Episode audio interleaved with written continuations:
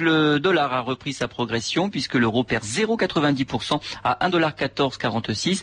La monnaie unique reprend quand même 0,13% à 135 yens 85. Voilà, je vous rappelle que le CAC 40 lui est en petite hausse de 0,21% maintenant à 3115 points. C'est Antoine Verlin, la Bourse de Paris pour France Inter. On termine avec la combinaison gagnante du Quintet Plus. 18, 13, 2, 8 et 16. 18, 13, 2, 8 et 16.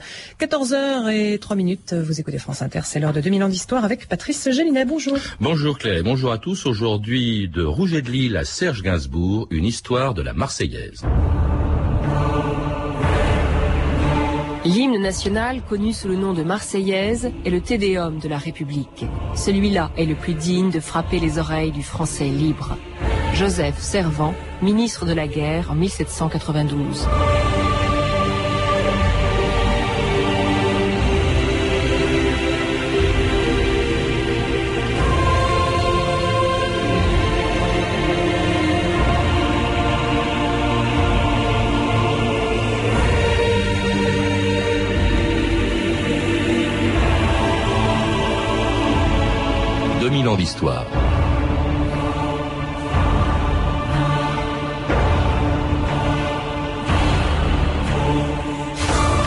C'est le plus international des hymnes nationaux. Depuis plus de deux siècles, c'est au son de la Marseillaise que se sont faites presque toutes les révolutions du monde.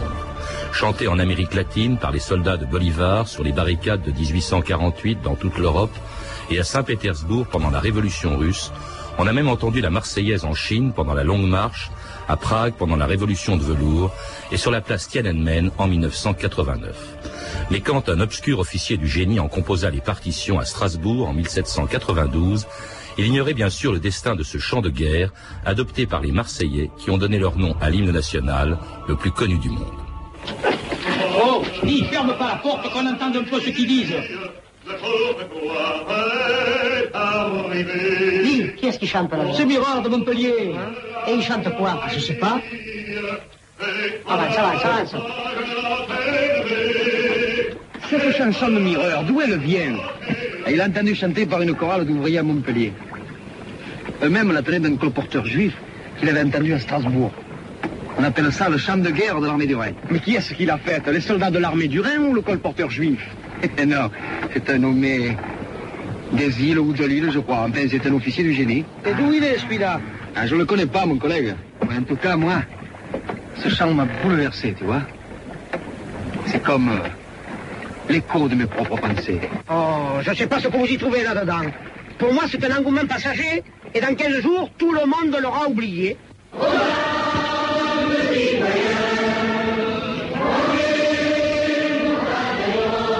Frédéric Dufour, bonjour. Vous venez d'écrire aux éditions du Félin votre premier livre, un petit livre de poche qui rappelle brièvement l'histoire de la Marseillaise, l'hymne national des Français depuis la Révolution. Est-ce à dire qu'avant la Révolution, il n'y avait pas d'hymne national en France? Si, il y avait des hymnes nationaux. Euh, C'était surtout des chants liturgiques, des motets, euh, comme par exemple le Domine Salvum Fac Regem, oui. euh, que l'on a chanté lors de l'embarquement de Saint-Louis pour la croisade. ce sont des chants liturgiques essentiellement. Vous en citez même un, d'ailleurs, de, de Lully, qui est Dieu protège le roi. Et curieusement, ce sont les Anglais qui nous l'ont pris ou qui l'ont pris à Lully pour en faire leur hymne national. Oui, c'est une histoire. God Save the King, ça vient voilà. de Lully. C'est une histoire assez curieuse. Les Allemands disent que ça vient d'eux, mais en fait, euh, euh, on a une preuve euh, tangible. C'est une horloge à Versailles euh, qui, qui entonne, dont le carillon est le God Save the Queen, le Dieu sauve le roi, en fait, que Madame de Maintenon ait fait écrire et composer en l'honneur de Louis XIV. Alors, bon, la, la, Marseillaise, elle date, c'est un chant de la Révolution. Il est, il est pas né tout de suite. Hein. Il est né en 1792 à Strasbourg. C'est Roger de Lille, dit-on, qui l'a. Enfin, quand je dis dit-on, c'est parce qu'on a contesté hein, oui. la paternité de la, la, la, Marseillaise. On a dit que c'était pas Roger de Lille. On, on parle de Pleyel. On parle même, je crois, du fils de Jean-Sébastien Bach. Oui, euh, on parle aussi euh, de d'un auteur inconnu euh, allemand, quoi, connu en France, Holz Medem. On parle aussi de Mozart, puisque euh, il y a quelques notes de Mozart qui ressemblent, qui rappellent euh, la Marseillaise. Mais en fait, bon, euh, les preuves, un faisceau de, de, de preuves euh, montre bien que c'est euh, serait Rouget de Lille. Avec une date bien précise, hein, le 24 avril 1792. Je crois que c'était à la demande du maire de Lille, le pauvre d'ailleurs qui a été guillotiné plus tard, un an plus tard. De Strasbourg. Stra- de Strasbourg, pourquoi je dis de Strasbourg, donc qui a été guillotiné plus tard, hein, le baron de Dietrich, qui a demandé donc à Rouget de Lille de composer un chant euh, pour l'armée du Rhin. Le titre initial de la Marseillaise, il est très long, c'est Chant de guerre pour l'armée du Rhin, dédié au maréchal Luckner. Exactement. Alors, les circonstances é- étaient euh, très tendues. hein. Strasbourg était assiégé par les Prussiens, on avait faim, et lors d'un dîner où il n'y avait pas grand-chose à, manger, euh, le jeune lieutenant Roger de Lille était là, euh, Dietrich avec sa famille se trouvait là, et donc, euh, sachant que Dietrich taquinait un petit peu la muse, que Roger de Lille taquinait un petit peu la muse, Dietrich lui a dit, mais euh, mon jeune officier, ça serait bien que vous pouviez, si vous pouviez nous, concocter un petit, un petit chant de guerre. Et euh, enthousiaste, euh, il l'a, il l'a composé durant la nuit. Et puis alors ça marche, c'est- ce n'est qu'un des chants euh, de la Révolution. Il y a eu le Saïra, la Carmagnole avant la Marseillaise. La Marseillaise arrive, d'abord elle s'appelle pas la Marseillaise, elle s'appelle la Marseillaise quand elle arrive à Marseille et même un peu plus tard. Pourquoi est-ce qu'elle est arrivée à Marseille? Comment? Euh, euh, en fait, euh, il y a eu une représentation publique de, la Marseillaise sur la place, sur le champ de Mars à, Strasbourg, le 28 avril euh, 1792. Et cette représentation a fait un tel effet que le texte a été reproduit et colporté. Et un colporteur donc l'a- ramené jusqu'à Montpellier. Là-dessus, des patriotes Montpellier, Montpelliérains se rendant à Marseille pour une réunion, un banquet, un banquet républicain euh, a amené le chant. On parlait de politique et on chantait à cette époque dans les banquets républicains. Et euh, eh bien, a fait entonner ce, chant euh, qui a failli s'appeler aussi la Montpelliéraine d'ailleurs euh, à Marseille. Et là-dessus, donc le mois suivant, en juin, quand les patriotes marseillais sont partis en volontaire à Paris, eh bien, ils ont chanté ce chant et les Parisiens l'ont nommé la Marseillaise quand ils ont entendu ce chant chanté par les Marseillais aux portes de Paris. par les Marseillais, donc qui venaient effectivement pendant l'été euh, 1792, quand l'Assemblée nationale proclamait la patrie en danger. Je propose que l'Assemblée décrète la patrie en danger aux armes citoyens, aux armes hommes libres. Défendons notre liberté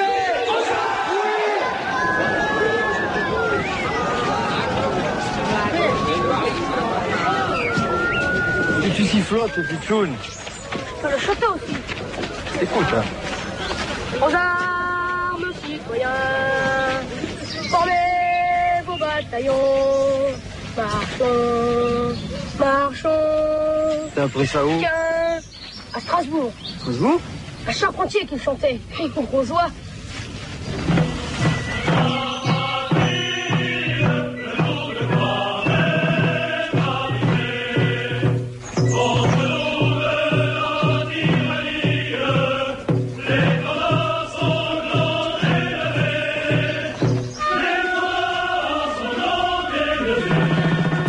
C'était un extrait de la Révolution française de Robert Enrico, à l'arrivée à Paris des volontaires marseillais, euh, dont le chant de guerre devient la Marseillaise. Je crois que c'est même les Parisiens qui l'ont appelé comme ça. C'est les Parisiens qui l'ont appelé comme ça.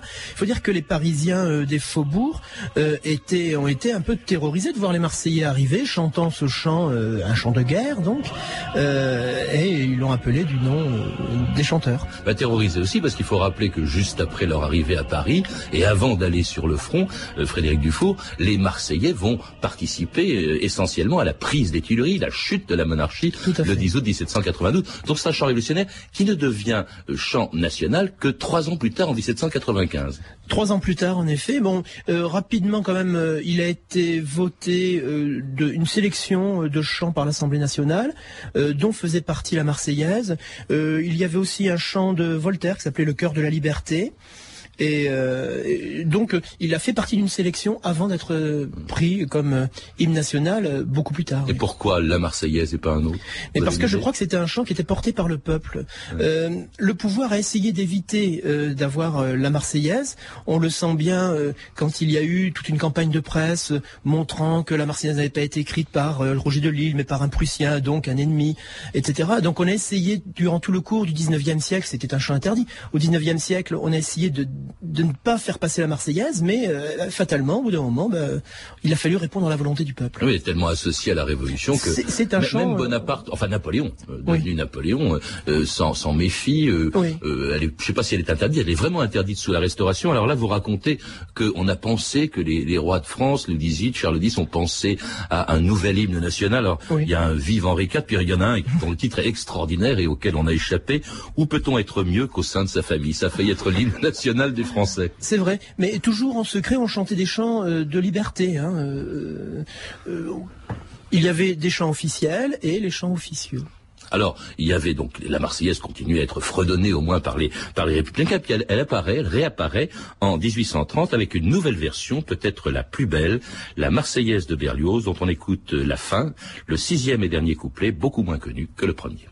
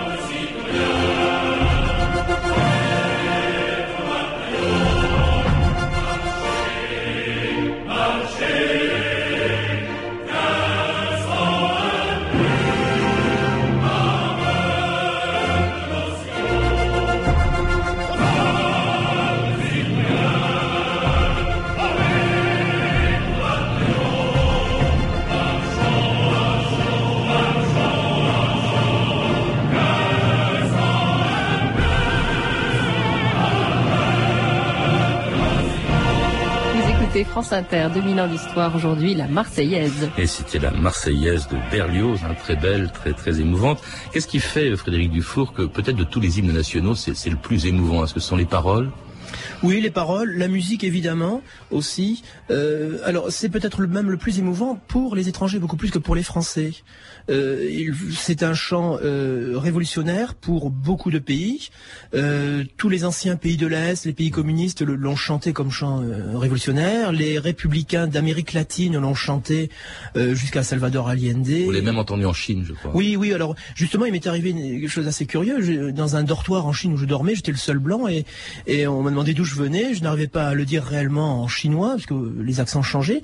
Et donc j'ai entonné l'air de la Marseillaise et les cinq Chinois qui étaient devant moi l'ont chanté en français et j'étais très surpris. On a réussi j'ai réussi à comprendre qu'il avait appris à l'école car tous les Chinois l'apprenaient à l'époque. Euh, c'était il y a dix ans. À l'époque, euh, il apprenait à l'école et en français. C'est vrai que les paroles sont très intemporelles. Il y a juste dans le cinquième couplet une référence à un général dont tout le monde a oublié le nom, qui était Bouillet, qui était un, royaliste. Mais à part ça, hein, on parle de liberté, on parle de patrie, de nation. Ça s'adresse à tout le monde, en fait. Oui, on, parle aussi d'épargner ces, soldats qui s'arment à regret contre nous. Ce n'est pas le chant cruel que l'on croit être. L'image du sang n'est pas celle que l'on doit comprendre. C'est pas celle du XVIIIe siècle. Le sang impur n'est pas. On, le comprenait au XVIIIe siècle complètement différemment euh, c'est plutôt la fertilité qu'autre chose. Alors cela dit, elle était contestée au 19e parce que c'était l'hymne de la Révolution, d'où les passions justement qu'elle suscitait euh, à l'époque, au 19e siècle, la revue de texte Stéphanie Duncan. Oui, donc la Marseillaise est l'hymne emblématique de la Révolution, pour le meilleur et pour le pire. Alors pour le meilleur, c'est elle qui galvanise les soldats de l'an 2. La Marseillaise a donné 10 000 défenseurs à la patrie, déclare Carnot. En ce qui fait frémir le compositeur Grétry, lui euh, plus porté sur les opéras comiques. Votre Marseillaise, dit-il, c'est de la musique à coups de canon mais euh, elle est aussi l'emblème de tous les excès de cette révolution. En 1847, Lamartine, notre poète, racontera l'histoire de la Marseillaise, comment donc Rouget de Lille la chanta pour la première fois le 24 avril 1792 au château du baron de Dietrich à Strasbourg. À la première strophe, écrit Lamartine, les visages pâlirent, à la seconde les larmes coulèrent, aux dernières le délire de l'enthousiasme éclata. Dietrich, sa femme, le jeune officier se jetèrent en pleurant dans les bras les uns les autres, l'hymne de la patrie était trouvé. Mais Lamartine ajoute, hélas, cet hymne devait être aussi celui de la terreur. L'infortuné Dietrich marcha peu de mois après à l'échafaud, au son justement de ces notes.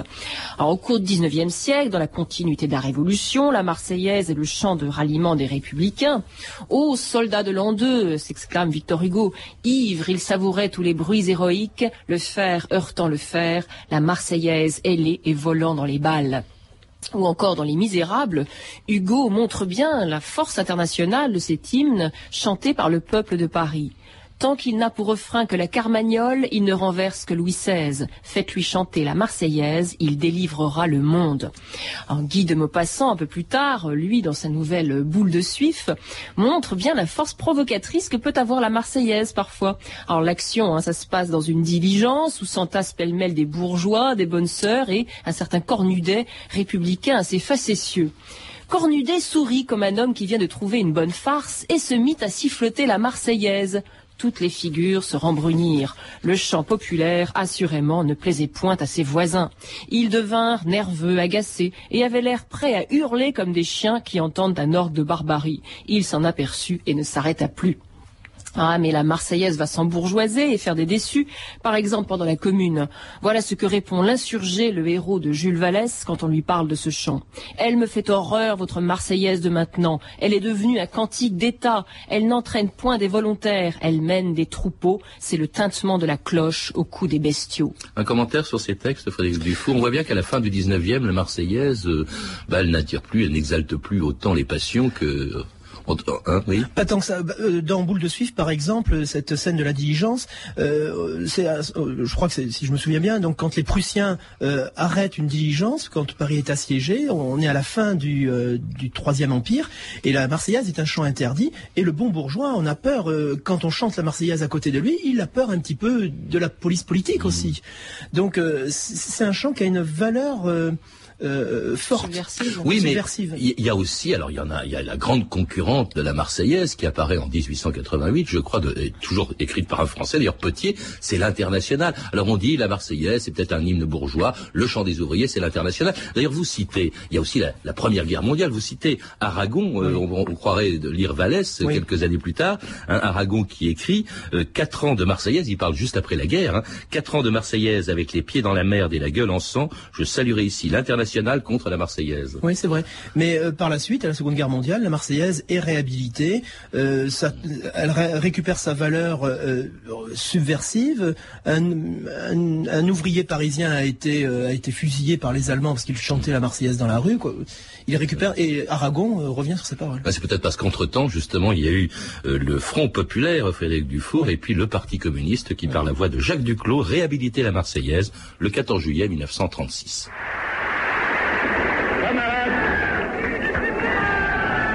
En ce jour de 14 juillet, de voir s'exprimer magnifiquement la véritable réconciliation française dont notre parti communiste proclamait la nécessité voici un an aujourd'hui même. L'international a désormais retrouvé dans les cortèges populaires sa sœur aînée, la Marseillaise, et le Parti communiste est fier d'avoir pris l'initiative de célébrer la mémoire de Rougeaudely, immortel auteur du chant immortel des soldats de Landau. Alors c'était Jacques Duclos en 1936. À ce moment-là, Frédéric Dufour, la Marseillaise, fait l'unanimité pratiquement. Tout à fait. Hein. Et alors, euh, euh, à l'étranger aussi, vous le disiez, vous, citez d'ailleurs un, nombre incalculable de fois où elle est à des grands moments de, l'histoire, pendant de grandes révolutions, où on chante la Marseillaise de préférence à l'international. Par exemple, l'arrivée de Lénine à Pétrograd en 1917. Oui, alors l'arrivée de Lénine en 1917, mais bien avant, dès 1792, les Prussiens se sont emparés de la Marseillaise. Si bien qu'on a eu cette confusion sur la paternité. Et ils s'en sont emparés car les Prussiens ont vu, une partie des Prussiens ont vu l'armée française comme une armée de libération, tout comme les Polonais, une partie des Scandinaves et, certains Russes. En Russie, en effet, la Marseillaise s'apprenait en français parce que c'était la, la, langue euh, de l'élite, et donc euh, s'apprenait en français. On l'a chanté, les libéraux chantaient la Marseillaise et euh, Lénine donc l'a chanté en 17. Oui. Au moment où en France, d'ailleurs, on en oublie un peu les paroles, on ne chante plus que le premier couplet, on, voilà. on oublie les autres. Et puis alors, il y, y, a aussi le fait qu'on conteste, vous l'avez dit, le contenu, hein, le sang impur qui est accusé d'être raciste. Et puis alors, il y a des paroles aussi très contestées, aussi contestées que celles que, par exemple, que, que celle de Gainsbourg en, en 1980, lorsqu'il met sur sa Marseillaise des paroles qui provoquent un véritable scandale. Serge Gainsbourg dans une salle déchaînée le 5 janvier 1980. Bien. Je voudrais vous dire qu'un groupe d'extrême droite a fait annuler ce concert. Je suis un insoumis. et qui est redonné à la Marseillaise son sens initial. Et je vous demanderai de la chanter avec moi. Alors, enfants de la patrie, le jour de gloire est arrivé. Contre toute la L'étendard sanglant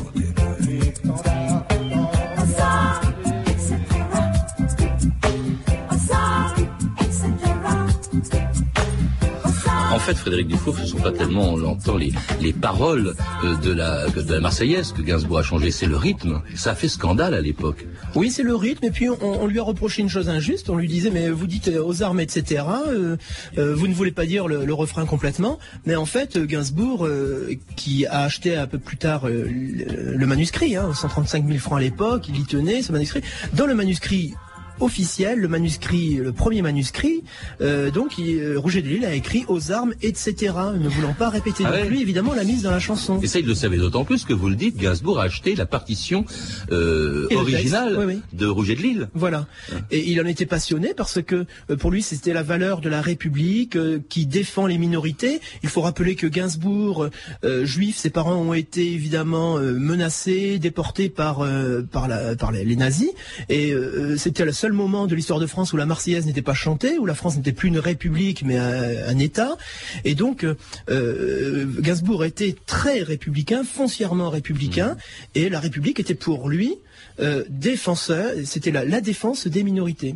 Alors il n'y a pas que la Marseillaise de Gainsbourg qui a été contestée, la, la version de Gainsbourg. Il y a aussi Valéry Giscard d'Estaing qui a voulu lui donner un rythme lent également, je oui. crois, hein, après oui. son élection en 74. Ou encore, il y a celle qui a été sifflée, on s'en souvient, il n'y a pas si longtemps au Stade de France, à l'occasion du match Bastia-Lorient en 2002, en présence de Jacques Chirac, qui s'est mis en colère. C'est inadmissible et inacceptable.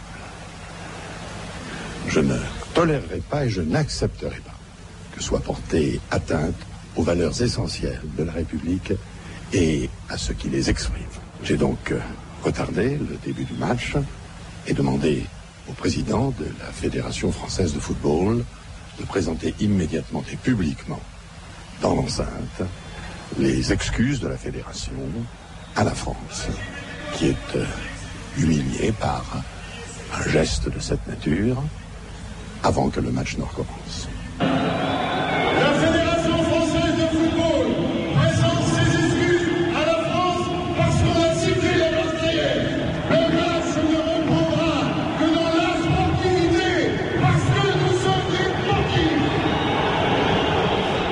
En 2002, hein, on se souvient, ça avait fait un véritable scandale, Frédéric Dufour. Oui, en, fait, euh, la Marseillaise a été euh, sifflée par une méconnaissance, hein, euh, vraisemblablement. Edmond Charleroux avait écrit un article à la suite de cela où elle disait que les, enfants ou les jeunes qui étaient là pensaient que c'était tout simplement une chanson de l'OM, hein, l'équipe de football de Marseille, et c'est par pure ignorance.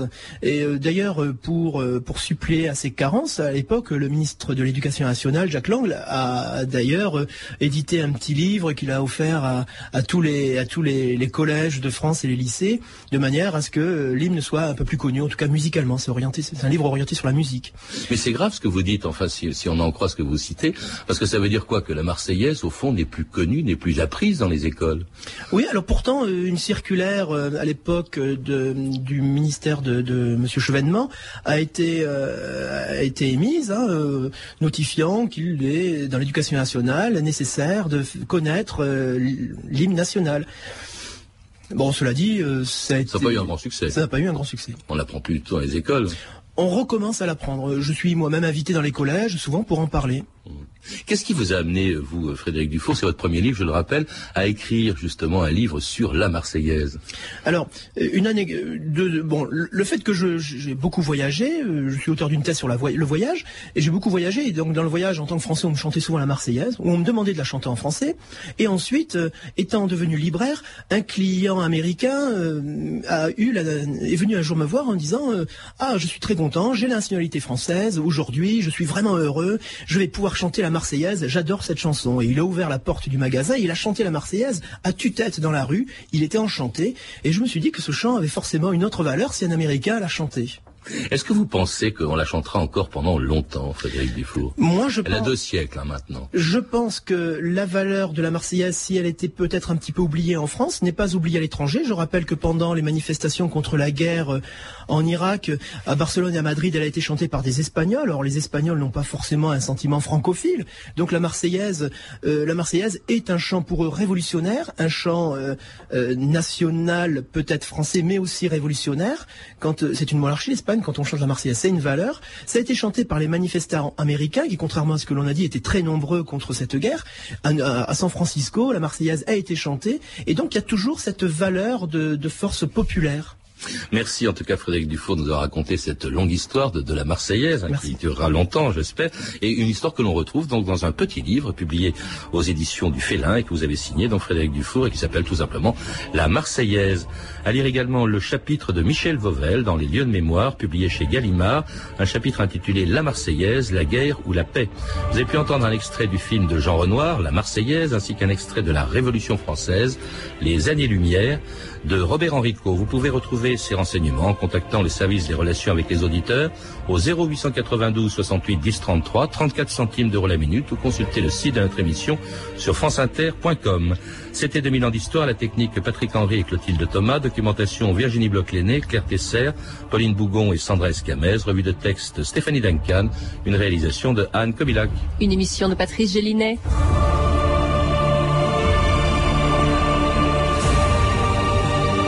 Demain, dans 2000 ans d'histoire, à la veille de la grille d'été de France Inter, un sujet de circonstance, la légende de Saint-Tropez. Mais tout de suite, à 14h30, très précis sur France Inter, c'est tous les jours Saint-Tropez avec Chris. Bonjour.